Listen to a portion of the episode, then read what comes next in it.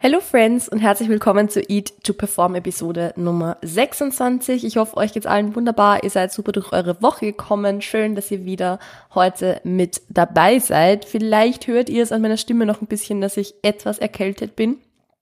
Immer noch. Also ähm, ich bin ja jetzt seit ungefähr letzten Freitagabend so ein bisschen angeschlagen. Es wurde dann am Montag bisschen besser, bin am Montag auch trainieren gegangen. Dann ist es wieder ein bisschen schlechter geworden. Jetzt haben wir Donnerstag, wenn ich diese Episode aufnehme, also genau einen Tag bevor sie rauskommt. Und ich muss sagen, ich bin immer noch ein bisschen erkältet, aber ich fühle mich schon wesentlich, wesentlich, wesentlich besser. Also ich weiß nicht, ob ihr das kennt, aber es gibt so diesen, diesen Punkt von der Erkältung, wo man einfach das Gefühl hat, man stirbt kurz mal. Und dann kommt irgendwann so dieser Punkt, wo man sich eigentlich Energielevel technisch und auch sonst als Ganzes eigentlich wieder fit fühlt. Es sind halt dann nur irgendwie diese, diese Überbleibsel noch da. Also der, der, die Halsschmerzen oder der Schnupfen oder was es immer auch, was, was es auch immer ist. Bei mir sind's definitiv der Schnupfen und ja, die nasale Stimme, für die ich mich jetzt einfach mal entschuldigen möchte. Und ich kann da auch gleich dazu sagen, ich werde die heutige und auch die nächste Episode, die ich jetzt gleich im Anschluss noch mit aufnehme, wahrscheinlich ein bisschen kürzer gestalten, einfach aus dem Grund, weil ich sonst für Episode 27 keine Stimme mehr habe. Also äh, verzeiht mir, dass die jetzige und die nächste Episode vielleicht ein kleines bisschen kürzer werden. Wird auch wieder längere geben, aber für dieses Mal, glaube ich, passt es relativ gut. Die Episode, um die es heute gehen soll, oder das Thema, um das es heute gehen soll, ist ein Thema, das bei einem QA mal gefragt wurde. Also ich habe vor kurzem ein Story QA gemacht ähm, dann eine Nachricht gekommen ist oder von einer Followerin eine Nachricht gekommen ist, ob ich mal darüber sprechen kann, wann man nach einer Essstörung bereit ist für einen Bodybuilding-Wettkampf. Also wann man eine Wettkampfdiät nach einer Essstörung machen kann. Wann ist man ready dafür? Wann ist man mental bereit für so eine Wettkampfdiät? Und ich finde das Thema eigentlich super spannend Vielleicht erinnern sich manche von euch noch an den Podcast, den ich mit Petra mal hatte, also den Fierce Female Lifting Podcast, wo wir auch schon mal über das Thema Essstörungen und Bodybuilding ein bisschen gesprochen haben. Und das war auch, muss ich ehrlich sagen, meine Lieblingsepisode. Beziehungsweise war das auch eine der Episoden, die bei euch am besten ankam. Also ich glaube, bei, bei YouTube und bei Apple Podcasts waren das die Episoden, die so ziemlich am meisten Klicks bekommen haben, zumindest die Episoden, wo wir keine Gäste dabei hatten. Was ich ziemlich cool finde, weil ich damals schon gesehen habe, dass euch das Thema interessiert. Äh, das ist jetzt eineinhalb Jahre, glaube ich, ungefähr her. Und jetzt möchte ich das Thema auch hier in meinem Podcast nochmal angreifen, äh, aufgreifen. Greifen wir das Thema an, perfekt. Nee, ich möchte das Thema aufgreifen und da einfach so ein bisschen drüber berichten, was so meine persönlichen Erfahrungen sind. Da muss man dazu sagen, ähm, ich bin jetzt natürlich keine Psychotherapeutin, ich bin keine Psychologin, äh, also ich bin keinesfalls jetzt in der äh, Position, um dir, wenn du vielleicht in einer Essstörung steckst oder eine Essstörung hattest, zu sagen, was du zu tun und zu lassen hast. Keinesfalls. Natürlich sollte das generell im Internet kein Mensch tun. Aber ähm, so grundsätzlich gesehen möchte ich trotzdem das Thema einfach ein bisschen betrachten, weil ich finde, dass darüber zumindest im deutschsprachigen Raum noch nicht so viel gesprochen wird oder zumindest nicht genug gesprochen wird. Und sehr, sehr viele Leute Bock auf einen Wettkampf haben oder Bock drauf haben, sich auf so eine Wettkampfbühne, so eine Bodybuilding-Bühne zu stellen ohne dabei wirklich zu 100% zu wissen, was dabei auf sie zukommt. Und ich habe ja vor kurzem schon über das Thema Post-Prep gesprochen und was da vielleicht auf einen zukommen kann. Und dass das schon eine große mentale Challenge ist, sollte seit dieser Episode, glaube ich, klar sein. Ähm, jetzt möchte ich aber wirklich dieses Thema aufgreifen, wann man eigentlich wirklich ready für eine Wettkampfdiät ist. Also was jetzt vielleicht Zeichen sind, dass man es machen kann, Zeichen sind, dass man es nicht machen sollte und so weiter. Deshalb, ja, let's jump right in. Zuallererst muss man natürlich mal sagen, Essstörungen sind ein sehr, sehr individuelles Thema. Die muss jetzt nicht irgendwie, also eine, eine Essstörung muss jetzt meiner Meinung nach auch nicht diagnostiziert sein, um valide zu sein. Das finde ich schon mal super, super wichtig, dass man das zu Beginn mal klärt, sagen wir mal so. Wenn du persönlich sehr, sehr mit dem Essen strugglest oder ja, einfach Symptome einer Essstörung vielleicht hast, unabhängig davon jetzt vielleicht welcher, und nicht bei einer Therapeutin oder bei einem Therapeuten warst, um das zu diagnostizieren, dann heißt das nicht, dass du deshalb keine Struggles hast. Das heißt nicht, dass du nicht irgendwie nicht krank genug bist oder dass du irgendwie deshalb nicht, ja, nicht das Recht hast zu strugglen unter Anführungszeichen, sondern ich finde es unheimlich wichtig, dass wir über das kurz mal sprechen, dass so Struggles, die man mit dem Essen vielleicht hat, auch wenn sie jetzt und da, also da muss man auch ja sagen, wenn es jetzt vielleicht nicht unbedingt eine, eine Essstörung ist, sondern einfach nur so eine Vorstufe unter Anführungszeichen davon. Also dass du merkst, okay, irgendwie hast du nicht den besten Zugang zu dem Thema, aber es ist jetzt auch nicht wirklich eine Essstörung, sondern irgendwie so ein, so ein Mittelding so vielleicht. Also all diese Dinge sind vollkommen valide, all diese Zustände sind trotzdem echt, sie sind trotzdem da, der Leidensdruck ist trotzdem da und all diese Zustände möchte ich auch jetzt mit dieser Podcast-Episode ansprechen. Also es geht jetzt hier nicht nur um Menschen, die beispielsweise eine Anorexie hatten und ein gewisses Körpergewicht hatten und äh, deshalb in einer Klinik waren oder was auch immer, sondern hier geht's genauso auch um Menschen, die einfach merken, okay, irgendwie habe ich jetzt nicht so den gesündesten Zugang zum Thema Essen, zum Thema Ernährung. Vielleicht jetzt nicht per se wirklich krankhaft, aber irgendwie auch nicht, nicht optimal, sagen wir mal so. Also ich finde, dass man das da trotzdem einordnen kann, nicht, vielleicht nicht als Essstörung einordnen kann, aber trotzdem als so einen Zustand, wo es vielleicht tricky ist, eine Wettkampfvorbereitung dann zu machen. Also man kann auch beispielsweise auch jetzt von der anderen Seite betrachtet nicht schwarz oder weiß betrachten, dass man sagt, okay, wenn du eine Essstörung hattest, kannst du nie bei einem Bodybuilding-Wettkampf teilnehmen. Sehe ich jetzt auch nicht so. Also das ist alles ein Thema, das sehr individuell ist, das sehr abgestuft ist irgendwo, dass man sich super, super genau bei jeder Person ansehen muss. Weil im Endeffekt können zwei Menschen vielleicht eine sehr, sehr ähnliche Leidensgeschichte haben und eine Person steigt aber ganz anders aus als eine andere, jetzt nicht besser oder schlechter, aber einfach anders und hat demnach vielleicht ein ganz anderes Mindset, wie gesagt, nicht besser, nicht schlechter, nur anders und tut sich demnach vielleicht ein bisschen leichter bei so einer Wettkampfvorbereitung dann und die andere Person sollte sowas nie machen, weil sie dann eben in alte Muster wieder zurückfällt. Also das ist was, was man sich einfach genau anschauen muss. Hauptsächlich würde ich aber sagen, es kommt darauf an, wie die jetzige Situation ist, wie es dir jetzt geht, wie du jetzt mit deinem Thema Ernährung umgehst, wie du jetzt mit deinem mit dem Essen umgehst, mit dem Thema Hunger umgehst und so weiter, mit dem Thema Gewicht, mit dem Thema Körperbild, nicht unbedingt, wie du in der Vergangenheit damit umgegangen bist. Weil wenn du es vor zehn Jahren beispielsweise mal so gesehen hast, wie du es gesehen hast, heißt es das nicht, dass es jetzt noch genauso ist. Und deshalb finde ich es nicht unbedingt richtig zu sagen, wenn du mal eine Essstörung hattest, darfst du nie an einem Bodybuilding-Wettkampf teilnehmen, weil du dann instant wieder in alte Muster zurückfallen wirst. Da muss man auch natürlich sagen, ich, ich kann nicht sagen, ob es Evidence dafür gibt. Ich weiß nicht, ob das mal erforscht wurde oder so. Was ich aber weiß, ist, dass es Fallstudien gibt. Also, dass ich äh, auch Menschen kenne, die Essstörungen in der Vergangenheit hatten, also von Binge-Eating über Anorexie, alles mit dabei. Und an Wettkämpfen teilgenommen haben. Und natürlich strugglen die vielleicht in der Post-Prep-Phase.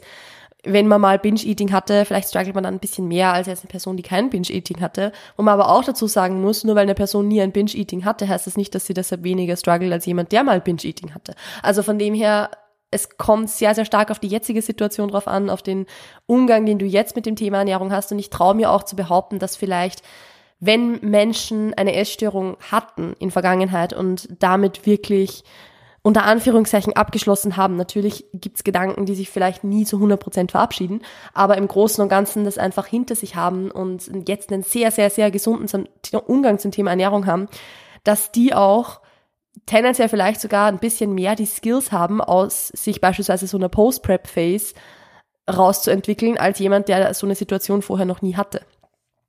Also te vielleicht, tendenziell. Man muss das jetzt immer, wie gesagt, individuell betrachten. Es kann auch sein, dass jemand da wieder total in alte Muster zurückfällt. Aber ich glaube, dass man das vielleicht auch so ein bisschen umgekehrt betrachten kann, nämlich als Ressource, als hey, du hast es schon mal geschafft, aus einem viel, viel, viel schlimmeren State rauszukommen. Also ist so eine Post-Prep-Phase, wo du weißt, dass es nur temporär ist und wo du weißt, dass du es wieder rausschaffen kannst, weil du es schon mal geschafft hast. Dagegen ja eigentlich ja, viel kleiner, viel geringer, weil du den Umgang damit einfach schon kennst, unter Anführungszeichen. Also, wie gesagt, ich würde das einfach von der jetzigen Situation abhängig machen, davon, wie es da jetzt damit geht und sich vor allem dann eben anschauen, welche Zeichen vielleicht dafür da wären, dass du es machen kannst oder nicht machen kannst. Das ist was, da werde ich später nochmal ganz kurz drauf, also was heißt ganz kurz, ich werde später nochmal drauf eingehen. Vorher möchte ich noch kurz sagen, wenn du jetzt so in einer akuten Phase bist, in der Essstörung akut drin bist oder akut drinnen bist, in dem, dass du merkst, irgendwas stimmt mit mir und meinem Essverhalten nicht. Das ist was, wo man schon sehr eindeutig sagen kann, nein, du solltest keinen Wettkampf machen. Definitiv nicht. Weil all das, diese Symptome, die du hast oder diese Verhaltensweisen, die du hast, wahrscheinlich nur verschlimmern wird. Wenn wir jetzt wirklich von der Wettkampfdiät sprechen. Wenn wir jetzt vielleicht genau vom Gegenteil sprechen, nämlich dass man wirklich einen Aufbau macht, kann das auch wieder was sein, was dem Ganzen sehr, sehr hilft, weil du einfach merkst, hey, ich kann eine Gewichtszunahme haben und es geht mir gut damit vielleicht oder ich, ich, es, ich verkrafte das, mein Körperbild ist nicht nur abhängig von meinem Gewicht, ich kann mehr essen, dadurch wird der Food Focus weniger und so weiter und so fort. Also wenn man es vielleicht ein bisschen anders approacht und sagt, man macht jetzt einfach mal einen Aufbau und schaut, wo es einen hinführt und vielleicht mit dem Hintergedanken Bühne irgendwann, gut, lässt sich drüber diskutieren, vielleicht kann das Sinn machen in Bezug auf das, wie es dir körperlich geht. Aber wenn du wirklich in dieser akuten Phase drinnen bist, wenn du wirklich strugglest, solltest du, also sollte ein Wettkampf und eine Wettkampfdiät das Letzte sein, woran du denkst. Weil selbst wenn du vielleicht in der Wettkampfdiät selbst das Gefühl hast, dass es besser ist, ist es das nicht. Weil da muss man auch dazu sagen, solche Struggles, die man mit dem Essen hat, die verschwinden ja meistens, wenn man diszipliniert in der Diät drinnen ist. Oder was heißt meistens, auch wieder individuell. Aber es ist ja oft so, dass man in der Diät selbst ja gut funktioniert, dass das ja klappt, aber alles rundherum klappt nicht. Und wenn du in diesem State bist, dann solltest du auch keine Wettkampfdiät machen, weil natürlich maskiert das wieder deine ungesunde Beziehung zum Essen nur, anstatt sie wirklich zu heilen. Und das Problem ist aber, dass du danach, wenn, selbst wenn du eine erfolgreiche Wettkampfdiät gemacht hast und abgeschlossen hast, dass du danach dann noch viel mehr strugglest, als du es davor getan hast, weil du zusätzlich zu dem, dass von, von Haus aus schon Struggles da sind, dann auch noch körperlich nicht verlässliche Hunger- und Sättigungssignale hast, vielleicht noch viel weniger un, noch viel weniger verlässlich als davor, vor dem Wettkampf, vor der Diät. Und wenn aber dann das Diätziel, nämlich der Wettkampf, weg ist, kann das sehr tricky werden. Siehe Post-Prep-Phase, was ich letzte Woche besprochen habe. Also, wie gesagt, in so einer akuten Phase, don't do it. Don't do it. Also es macht absolut keinen Sinn.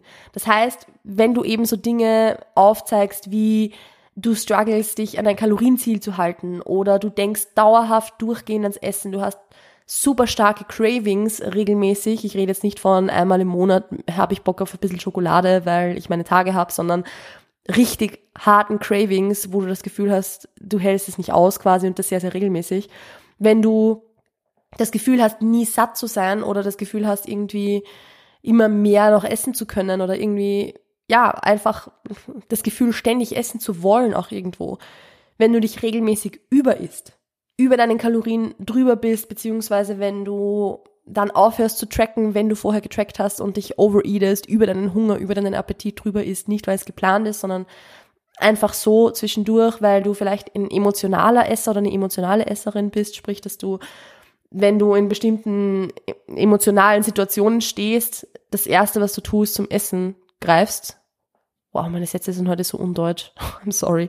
Ähm, aber das erste, was du machst, das ist, dass du zum Essen greifst. Wenn du zum Beispiel aber auch super Angst vor dem Zunehmen hast oder ja, eigentlich Abnehmen für dich das einzige Goal ist, aber du nie wirklich zunehmen möchtest oder dein, wenn du auch Struggles hast, dein Gewicht zu halten. Sprich, wenn du immer abnehmen kannst oder zunehmen kannst, aber du schaffst es eigentlich nie wirklich, auf einem Gewicht zu bleiben, absichtlich oder unabsichtlich. Du, also gibt's einfach nicht. Sprich von einem unter Anführungszeichen extrem. Es muss ja nicht wirklich eine extreme Diät oder ein extremer Aufbau sein, aber von von der einen Seite ständig in die andere schwanken, ohne wirklich ein Mittelmaß jemals zu finden.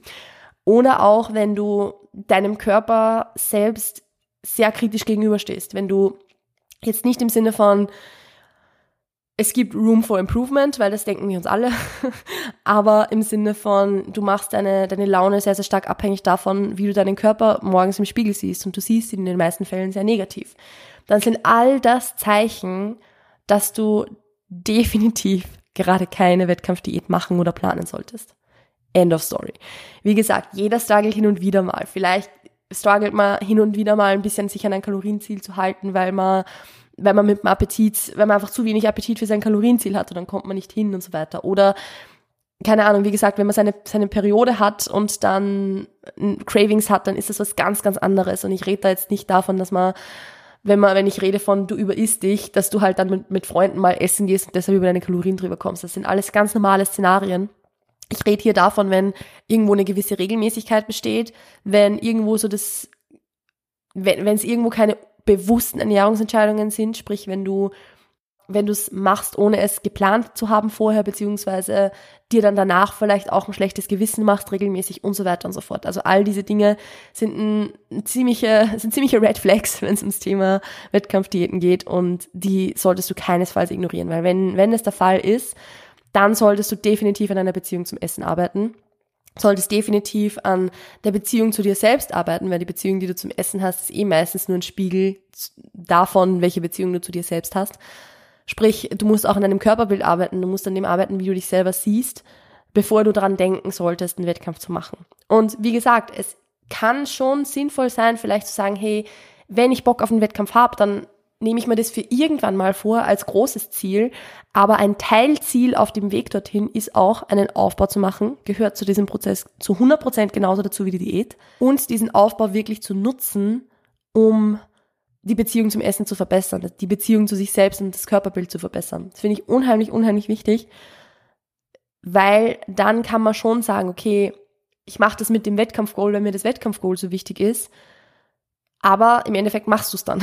Also, dass du an einer Beziehung zum Essen arbeitest und einen Aufbau machst und so weiter und so fort. Also, wie gesagt, man kann es schon als Ressource betrachten, man kann es schon als Zwischenstep auf dem Weg zu einem Wettkampf irgendwann betrachten.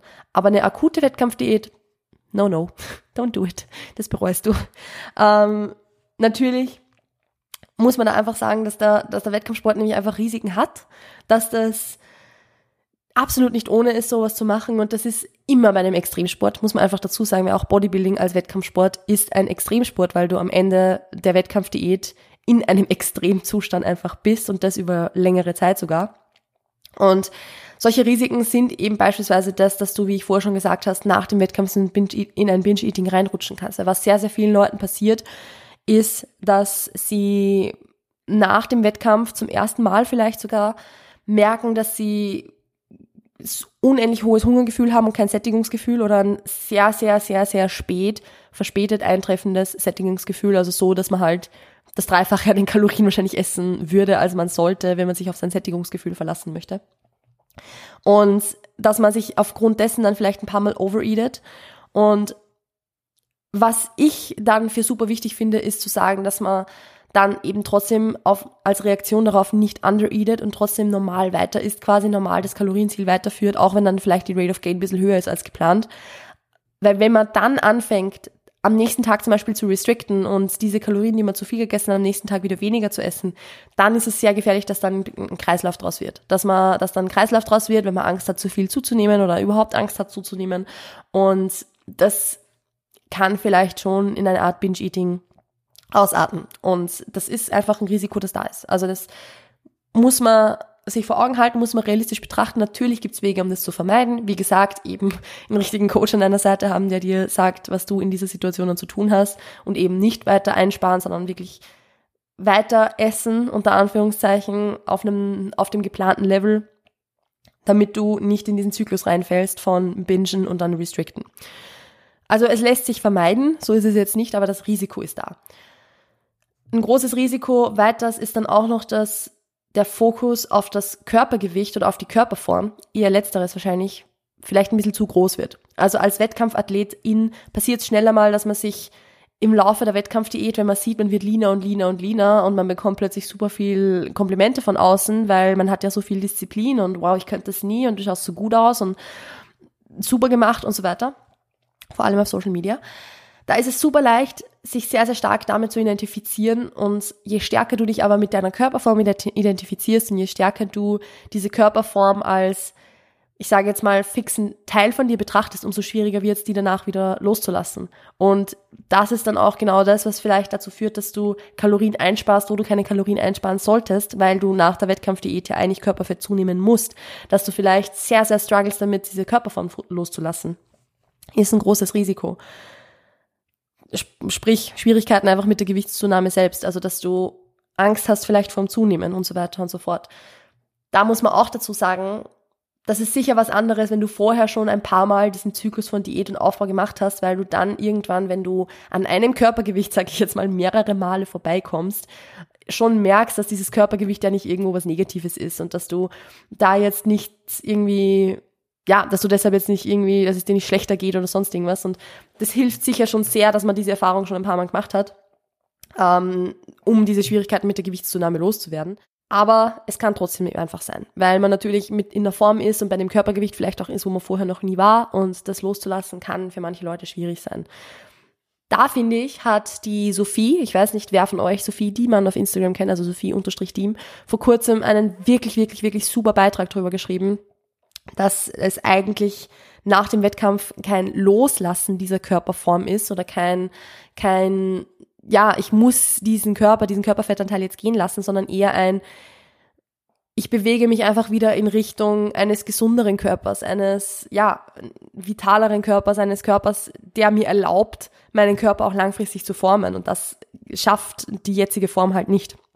Also, sprich, Bodybuilding ist ja irgendwo das kontinuierliche Weiterformen deines Körpers und nicht das einmalige Abnehmen und das ist jetzt die Form, die du hast quasi sondern es ist ja das kontinuierliche Weiterarbeiten daran. Und kontinuierlich weiterarbeiten kannst du aber nur, wenn du nach so einer Wettkampfprep auch wieder auf einen gewissen Körperfettanteil zurückkehrst oder zurückkommst, damit dein Körper gesund genug ist, um überhaupt Muskelmasse aufbauen zu können. Weil bei einem super geringen Körperfettanteil wirst du keine Muskelmasse aufbauen.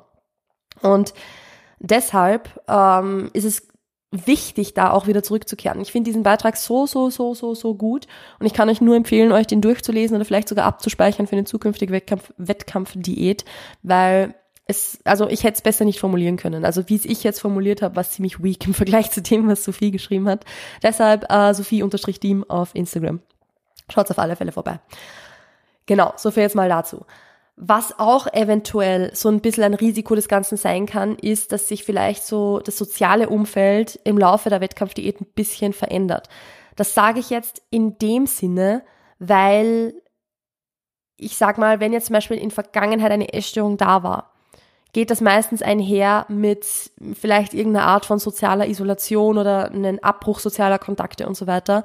Und da kann es natürlich schon sein, wenn du so eine Wettkampfdiät machst, und du dann eben aufgrund dieses Kaloriendefizits, aufgrund deines Körperfettanteils nicht mehr dieselbe Energie für deine, deine sozialen Kontakte hast, wie du es davor hattest, dass du dann dich vielleicht auch ein bisschen mehr zurückziehst und so was jetzt so per se ja überhaupt nicht schlimm ist. Also es ist ja gut, seine, seine Energie so einzuteilen, dass man gut durch den Alltag kommt, dass man sich wohlfühlt und so weiter.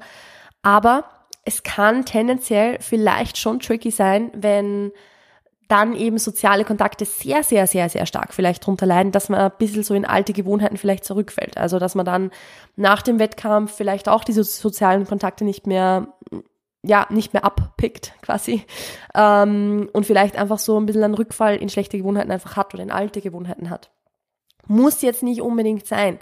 Aber es könnte eventuell ein Risikofaktor sein, den man einfach meiner Meinung nach im Kopf haben sollte und sich trotz der schwindenden Energiereserven, sage ich mal, trotzdem darauf fokussieren sollte, soziale Kontakte nicht komplett abbrechen zu lassen in der Prep damit du danach dann auch irgendwo ein Support-System hast, wo du dich drauf stützen kannst, weil wie gesagt, gerade Post-Prep ist einfach eine schwierige Zeit und wenn du dann Leute hast, wo du dich darauf verlassen kannst, dass sie dich unterstützen, dass sie dir helfen, dass sie mit dir, dass sie dir helfen, gute Entscheidungen zu treffen und so weiter.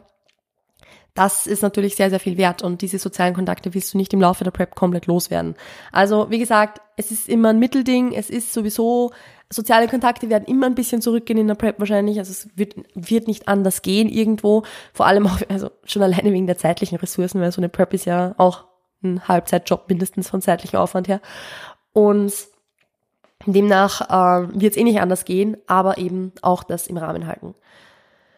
Und was auch vielleicht so ein, so ein Thema sein könnte, über das man vielleicht sprechen sollte, was ein bisschen ein Risiko ist, ist so, dass man vielleicht ein bisschen Angst vor einem Kontrollverlust hat. Also wenn man in so einer Wettkampfprep drinnen ist, ist man ja sehr, sehr, sehr, ich will jetzt nicht sagen diszipliniert, aber man, man macht halt alles wirklich to the dot. Also deine Macros stimmen genau, deine Schritte stimmen genau. Du machst genau das Cardio, das du machen sollst. Du machst genau das Training, das du machen sollst. Du arbeitest jeden Tag eins zu eins den Plan wie eine To-Do-Liste ab und hast demnach zu 100% Kontrolle über alles, was du tust. Und wenn man jetzt vielleicht ein Mensch ist, der mit dem Thema Kontrollverlust so ein bisschen struggelt, kann halt auch zum Beispiel Post-Prep so ein bisschen ein bisschen Angst vor einem Kontrollverlust vielleicht auch da sein. Also dass man halt einfach ein bisschen Schiss hat irgendwo davor, ein bisschen Panik hat davor, dass man diese Genauigkeit, diese Kontrolle auch wieder abgeben muss, obwohl das auch im Laufe der Zeit einfach passieren muss. Und das könnte halt auch so ein Risiko sein, wo man sagt, hey, das sollte man im Kopf haben, um damit dann einfach richtig umzugehen. Also all diese Risiken, die ich jetzt gesagt habe oder die ich jetzt aufgezählt habe, sind ja alles Dinge, die sich vermeiden lassen, wenn man mental die Arbeit reinsteckt, wenn man sich darauf vorbereitet und so weiter und so fort. Oder wo man zumindest bis zu einem gewissen Grad was dagegen tun kann.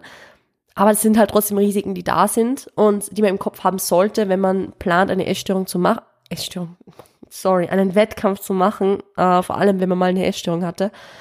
Und wo man sich, wie gesagt, eben einfach darauf vorbereiten muss, damit diese Risiken schwinden sagen wir so. Das heißt, äh, ich werde jetzt langsam zum Ende dieser Episode kommen und nochmal ganz kurz darauf eingehen, wann man jetzt im Endeffekt ready für eine Wettkampfdiät ist. Und das ist jetzt einfach so eine kleine Aufzählung, die ich mir zurechtgelegt habe, die ich finde, die das Ganze relativ gut abbildet. Und zwar ist es folgendes.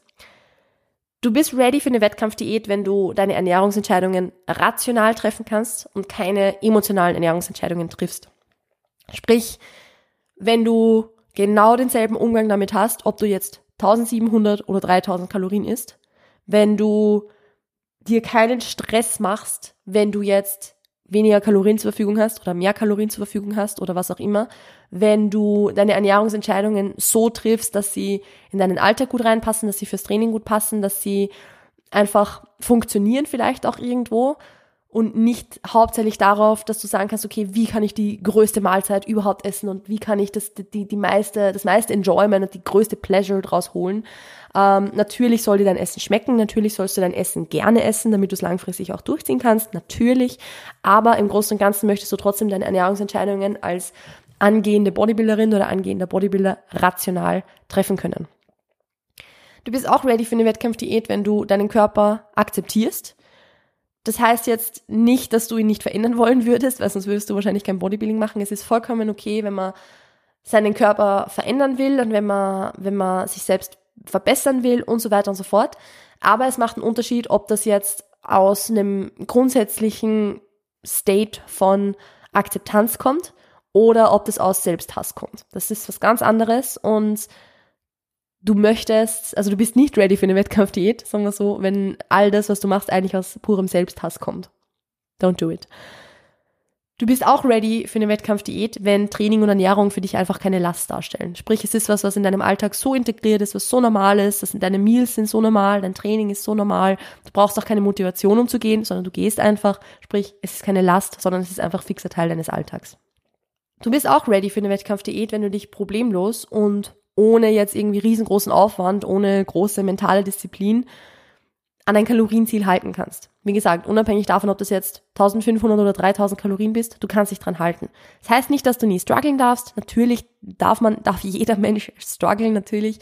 Ist manchmal, es, manchmal ist es schwierig, sich an, an, an ein Kalorienziel zu halten, aber du kannst es durchziehen ohne dass es dir jetzt super viele emotionale Kapazitäten kostet. Du bist auch ready für eine Wettkampfdiät, wenn du weißt, dass du danach wieder zunehmen wirst, vielleicht auch auf das Ausgangsgewicht der Prep, dass du vielleicht wieder dorthin kommst, wo du vorher warst und es für dich in Ordnung ist. Wenn du das so akzeptieren kannst, dass du sagst, okay, ich weiß, ich muss danach wieder Körperfett zunehmen und vielleicht auch auf ein ähnliches Gewicht wie davor. Vor allem, wenn es jetzt die erste Wettkampfprep ist, ist es oft so, dass man danach ein bisschen mehr vielleicht zunimmt, als es sein müsste, streng genommen. Ähm, aber diesen Lernprozess braucht man irgendwo auch mal. Und es ist für dich aber okay, dass du sagst, okay, passt und wenn ich auf dieses Ausgangsgewicht wieder zunehme, dann ist es in Ordnung so. Und zu guter Letzt, wenn du den Wettkampf aus den richtigen Gründen machst. Richtige Gründe für den Wettkampf sind einfach was, was aus dir selbst rauskommt, weil das, weil du dir selbst es einfach von ganzem Herzen wünschst, weil du keine Ahnung, vielleicht ein Mensch bist, der einfach super gerne auf einer Bühne steht, weil du dir selbst diese Challenge geben möchtest und dir zeigen möchtest, dass du es kannst, weil du einfach schon immer davon geträumt hast, aus einem bestimmten Grund, whatever. Aber eben nicht aus Gründen wie beispielsweise, weil alle anderen es tun oder weil es auf Instagram gerade cool ist oder weil die Fotos schön aussehen oder so, sondern weil du den Prozess wirklich enjoyst, weil du das gerne machst, weil du gerne trainierst, weil du gerne dich an so eine Struktur hältst und ähm, ja, weil das einfach aus dir persönlich rauskommt, dass du diesen Wettkampf machen willst. Das ist unheimlich wichtig, weil wenn du den Wettkampf aus den falschen Gründen machst, eben wie gesagt für Social Media oder so, wirst du es entweder nicht durchziehen und du wirst den Wettkampf nicht machen, weil es zu hart ist, oder es wird einfach absolut nicht gut gehen damit. Und beides ist im Endeffekt verschwendete Zeit und verschwendete Energie. Also ja, auch aus diesem Grund die richtigen Gründe für den Wettkampf. Super wichtig. Gut, an der Stelle werde ich die Episode jetzt beenden. Es war super, es waren eh wieder 30 Minuten. Melli, halt dich einmal an etwas, was du dir vornimmst. ist furchtbar. Äh, ich hoffe aber, dass euch die Episode gefallen hat, beziehungsweise hoffe ich, dass euch diese Episode die Antwort darauf vielleicht gegeben hat, ob ihr vielleicht mental ready für den Wettkampf seid oder nicht. Also, wie gesagt, das ist was, was man sich individuell anschauen muss. Das ist was, was für jeden anders aussieht. Aber vielleicht hat euch diese Episode ein bisschen zum Nachdenken angeregt und euch ein bisschen gezeigt, so, hey, eigentlich bin ich auf einem besseren Weg, als ich dachte. Oder auf der anderen Seite so, okay, nein, ich habe doch noch einiges an Arbeit zu tun, bevor ich mich auf so eine Wettkampfdiät einlassen kann. Gut, in diesem Sinne war es von meiner Seite. Wenn euch die Episode gefallen hat, dann gebt mir gerne kurzes Feedback per Nachricht oder teilt die Episode wie immer in eurer Instagram-Story, markiert mich mit Melanie ihr wisst Bescheid. Ansonsten wünsche ich euch noch einen wunderschönen Tag, ein wunderschönes Wochenende. Passt auf euch auf, bleibt gesund und wir hören und sehen uns demnächst. Ciao, ciao.